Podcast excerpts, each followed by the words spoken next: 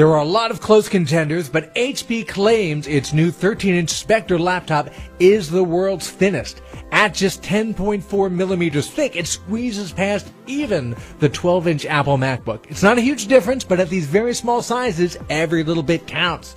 What's even more remarkable is that the Spectre uses Intel Core i5 and Core i7 processors instead of lower power Core M chips used by other ultra thin laptops like that MacBook or even HP's own EliteBook Folio G1. The keyboard on the Spectre is actually great for such a thin laptop. The keys have decent depth and there's really no flex at all when typing. But to get everything this thin, there are a couple of compromises. First, I hope you like USB-C because you get three of those ports and that's it. All three can be used for data or charging, and uh, two of them support really fast Thunderbolt speeds. You can add a bunch of dongles to connect everything else from Ethernet to regular USB to HDMI. And the display only comes in one flavor, 1920 by 1080, and no touchscreen. That's kind of a bummer for a really premium laptop like this, but the screen really does look great.